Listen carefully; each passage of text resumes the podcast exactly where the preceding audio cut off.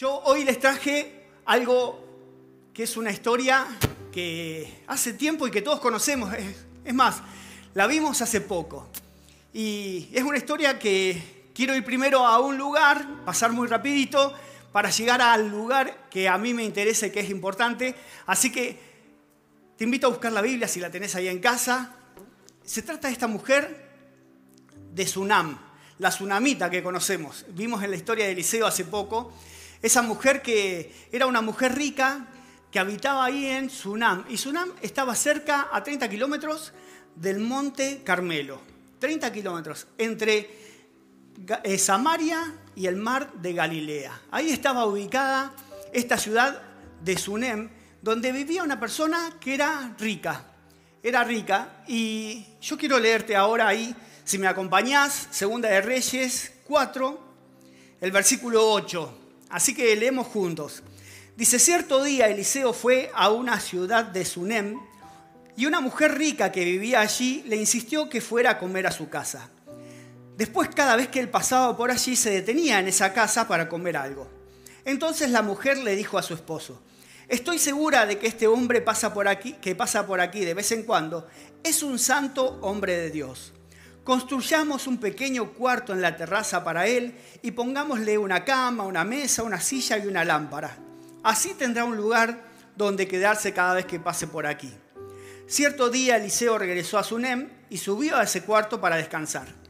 Entonces le dijo a su sirviente Giesi, dile a la mujer sunamita que quiero hablar con ella. Cuando ella llegó, Eliseo le dijo a Giesi, dile, agradecemos tu amable interés por nosotros. ¿Qué podemos hacer por ti? ¿Quieres que te recomendemos con el rey o con el comandante del ejército? No, contestó ella, mi familia me cuida bien. Otra versión dice, no me falta nada, vivo tranquila entre mi gente. Más tarde Eliseo le preguntó a Giesi, ¿qué podemos hacer por ella? Ella no tiene hijos, contestó Giesi, y su esposo ya es muy anciano. No sé qué habrá querido decir con eso Giesi, pero bueno. Llámala de nuevo, dijo Eliseo. La mujer regresó y se quedó de pie en la puerta mientras Eliseo le dijo, el año que viene, por esta fecha, tendrás un hijo en tus brazos. No, Señor mío, exclamó ella, hombre de Dios, no me engañes así, ni me des falsas esperanzas. No me engañes ni me des falsas esperanzas. Esta mujer era una mujer rica que vivía ahí en Sunem. Entonces le dice a su esposo, como leíamos, vamos a hacerle un cuarto porque todas las casas que tenían terraza era de gente que, importante o gente que tenía dinero. Entonces hicieron un cuarto en ese lugar para que él, cada vez que pasara por aquel lugar, habitara en esta pieza. Tenía un hotel propio, digamos, Eliseo. Entonces, como nos cuenta la historia, cierto día pasa y le pregunta a la mujer, ¿qué podemos hacer por vos? Estamos agradecidos por todo lo que estás haciendo en nuestra vida. ella le dice, no tengo necesidad de nada. Acá me cuidan muy bien, estoy tranquila entre mi gente, dice ella. Pensándolo bien, y yo quiero que prestes atención a, este, a esta palabra, no necesito nada, me cuidan bien. Y sin embargo ella no tenía hijos. No tenía hijos. Era joven, su esposo era mayor, como dice Giesi pero no tenía hijos. Y no tener hijos para ese tiempo, para una mujer, era muy importante, muy importante. ¿Y por qué ella dijo así? Porque a veces uno deja pasar sueños, ¿no? Eso que yo pensé que, iba a lograr, ya ahora lo dejo, porque sé que no es para mí, se pasó el tiempo, o ella podría haber dicho, ya está, fue el tiempo de tener un hijo. Y a veces pasa eso en tu vida y en la mía, y decimos, ya está, se fue el tiempo donde podíamos estar y disfrutar o buscar determinadas cosas. Tal vez esté pasando eso en tu vida. Que estás dejando que, como esta mujer, ya estoy bien. No tuve lo que quería, pero estoy bien ahora. Y sin embargo, Eliseo le dice, vas a tener un hijo el año que viene a esta altura. Y me sorprenden las palabras de ella, ¿no? Ahí se, se nota su angustia, no me engañes, no me des falsas esperanzas, ya lo soñé hace mucho tiempo, no, no traigas algo a mi corazón que me va a lastimar después si no se cumple. Pero aún Eliseo le dice, no, se va a cumplir, quédate tranquila. Y al año ella tuvo su hijo, Y si leemos ahí eh, en esta carta de Segunda de Reyes, nos sigue diciendo este relato que su hijo nació, creció y se fue a trabajar un día con su papá. Y dice que le dolía mucho la cabeza. Voy a pasar muy rápido con esta historia porque quiero ir a la central y no quiero detenerme mucho acá. Pero dice que le dolía la cabeza, vuelve a su casa, su mamá lo toma en sus brazos y ahí mismo se muere. Entonces, ¿qué hace esta mujer? Va a buscar a su criado y le dice a su esposo, voy a ver al hombre que me prometió esto. Se va y le dice, no te detengas hasta llegar. Y cuando van llegando, dice que Eliseo manda a Giesi a decirle, anda a preguntarle qué es lo que le pasa. Y Giesi va y le pregunta, señora, ¿está bien? ¿Está bien su casa, su esposo? Todo bien. Eh, esta parte me hizo acordar cuando las mujeres se enojan, ¿no? Yo me imagino que ella iba con la vista en el liceo así, y Giesi le pregunta, ¿no? ¿Está todo bien? Está todo bien, está todo bien. Como que ella había a quien le había prometido que iba a tener un hijo. Pero cuando llega Eliseo dice que se arrodilla y se pone a llorar delante de él. Y le dice estas palabras, ¿acaso no te pedí, yo no te pedí un hijo, Señor? ¿Acaso no te dije, no me engañes? no me des falsas esperanzas. Ella tenía roto su corazón y quería ir a esa persona que le había prometido. Me prometiste un hijo y ahora me lo quitas. Y ahora se murió. Y yo pensaba, ¿cuántas veces nos pasa eso en nuestras vidas también, no? ¿Cuántas veces vos oraste por algo al Señor y le dijiste, Señor, quiero este trabajo, quiero hacer este estudio, quiero llegar a este lugar? Y tal vez llegaste, pero al tiempo lo perdiste. Y uno, ¿qué pregunta se hace en ese momento? Dice, ¿por qué? Nos enseñan a decir, no digas por qué, decir, ¿para qué? ¿Cuántas preguntas se nos vienen a nuestra mente y decimos, ¿por qué, Señor? ¿Por qué, Señor, me está pasando esto? Y a veces en tu vida te va a pasar eso. ¿Por qué? Y yo a este mensaje le puse que cambies la pregunta y le digas, ¿qué estás tramando ahora, Señor? Así se llama este mensaje. ¿Qué estás tramando ahora, Señor? Que en ese momento de mayor angustia, de mayor dificultad, vos puedes decirle, Señor, ¿qué es lo que estás haciendo ahora? Sé que en ese momento ninguno de nosotros puede preguntarse eso, ¿no? Decir, bueno, ¿qué estás tramando? Porque estamos en angustia, estamos en dificultad, pero hay algo que el Señor quiere hacer en tu vida y en la mía. ¿Y qué pasa cuando perdemos algo que tal vez pensamos que Dios nos había dado? Si fue por negligencia nuestra, bueno, está bien. Pero si no entendemos, ¿qué hacemos? ¿Qué haces vos, qué hago yo cuando no entendemos lo que Dios nos está diciendo? ¿Te animás a preguntarle, papá, ¿qué estás tramando? Papá, ¿qué es lo que estás haciendo que no puedo entender? Y dice que la mujer se fue con Eliseo y cuando llegan a su casa, Eliseo va, se pone sobre el niño y el niño se sana. El niño se sana y ahí leemos en el versículo 26, dice, entonces Eliseo llamó a Giesi y le dijo, llama a la madre del niño. Y cuando ella entró, Eliseo le dijo, aquí tienes, toma a tu hijo. Y ella cayó a los pies de Eliseo y se inclinó ante él, llena de gratitud y después tomó a su hijo en sus brazos y lo llevó abajo. Si esta historia terminara acá, sería tremenda, porque vemos un milagro de parte de Dios, de que esta mamá tuvo un hijo, que este chiquito muere y que Dios lo resucita.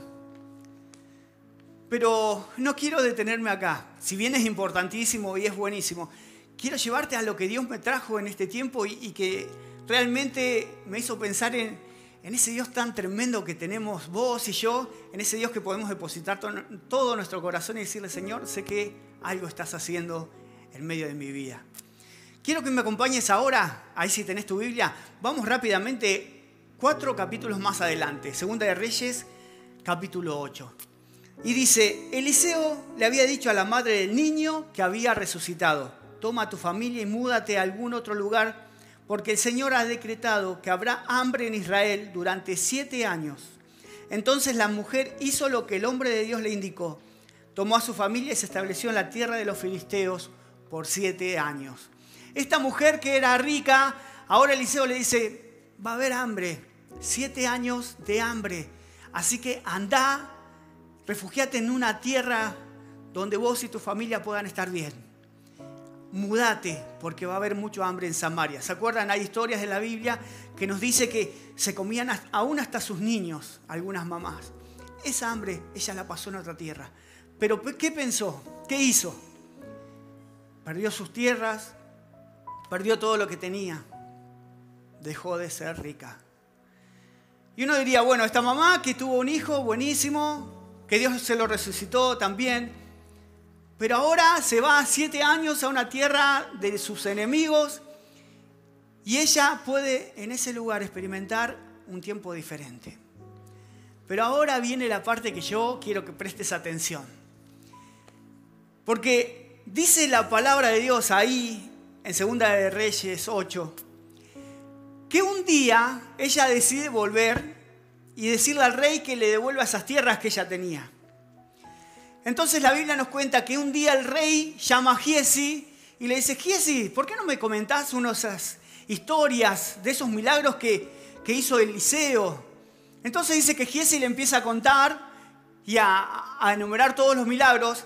Y dice que en ese momento estaba diciéndole, y Eliseo también sanó a un niño de una mamá un niño que se había muerto y él se puso sobre ella. Y guau, ¿qué pasó en ese momento? Versículo 5. Cuando Giesi estaba relatándole al rey la ocasión en que Eliseo había devuelto la vida a un niño, en ese preciso instante, la madre del niño entró en la presencia del rey y la petición de su casa y sus tierras. Mire, Señor el rey, exclamó Giesi. Esa es la mujer y ese es el niño al que Eliseo volvió a la vida. ¿Es cierto? preguntó el rey. En ese preciso instante. En la Biblia vemos distintos tiempos del tiempo. Está el tiempo Cronos, que es el tiempo que vivimos acá, y está el tiempo Kairos o Kairos, que es el tiempo preciso, el momento y el instante preciso donde Dios se revela a tu vida, donde todos los por qué, los para qué se abren delante de tus ojos y empezás a entender todo el propósito que Dios tenía en lo que Él hizo, con vos y con tu vida. Ese propósito que Dios tenía en ese momento que no entendíamos nada. Cuando esa mujer entra a ese lugar, justo Giesi estaba comentándole de su milagro. Justo Giesi estaba diciéndole qué era lo que Dios había hecho con su vida. En ese preciso instante, ella entra delante del rey. Ese preciso instante es el que en tu vida y en la mía se revelan. ¿Sabes cómo lo veo yo?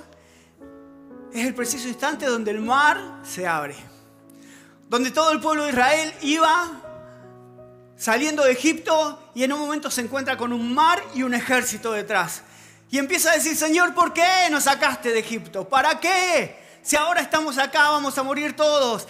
En ese preciso instante, el Kairos de Dios abre el mar. Es el momento oportuno para tu vida y para la mía. Hay un momento oportuno donde vos vas a descubrir todo lo que Dios tenía pensado para vos. Vas a decir todo lo que me pasó, Señor, todo lo que me aconteció, lo que sufrí, lo que padecí, lo que yo pensé que había perdido, ahora veo que tiene un propósito. Ahora el Kairos de Dios abre un nuevo propósito. Y esa historia no termina simplemente en ese lugar. Quiero leerte lo que dice después. ¿Es cierto? preguntó el rey, le pregunta a la mujer. Y ella le contó la historia. Entonces al rey dio instrucciones a uno de sus funcionarios para que la mujer recuperara todo lo que había perdido, incluso el valor de todos los cultivos que se habían cosechado durante esos siete años de ausencia.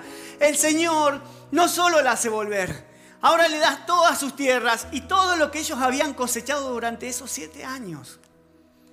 Y yo cuando leía esta palabra decía, Señor, qué tremendo que sos vos.